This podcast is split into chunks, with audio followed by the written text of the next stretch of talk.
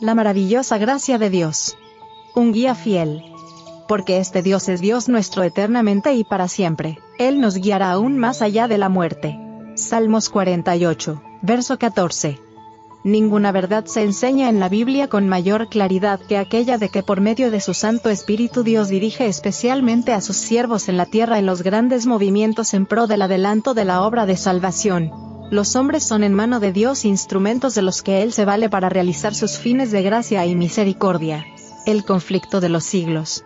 Página 391.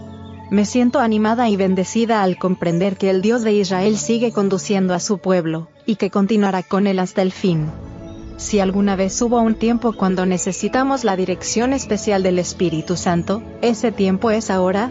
Necesitamos una consagración total. Ya es tiempo de que manifestemos ante el mundo el poder de Dios que obra en nuestras propias vidas. El Señor desea que la obra de la proclamación del mensaje del tercer ángel sea llevada a cabo con una eficiencia cada vez mayor. Así como ha obrado en todas las épocas para dar victorias a su pueblo, también desea llevar en este tiempo a una triunfante culminación sus propósitos para la Iglesia. Pide que sus santos creyentes avancen unidos, que su poder aumente progresivamente, que de la fe pasen a una mayor seguridad y confianza en la verdad y la justicia de su causa. Debemos permanecer firmes como una roca en lo que respecta a los principios de la palabra de Dios. Y recordar que Dios está con nosotros para proporcionarnos poder a fin de enfrentar cada nueva experiencia.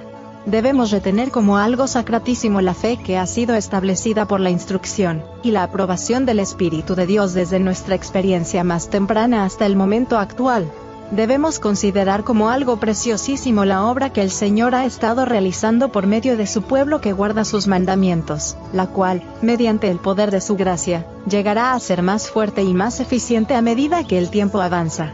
El enemigo está procurando oscurecer el discernimiento del pueblo de Dios y debilitar su eficacia, pero si sus miembros trabajan siguiendo las directivas del Espíritu de Dios, Él abrirá puertas de oportunidad delante de ellos.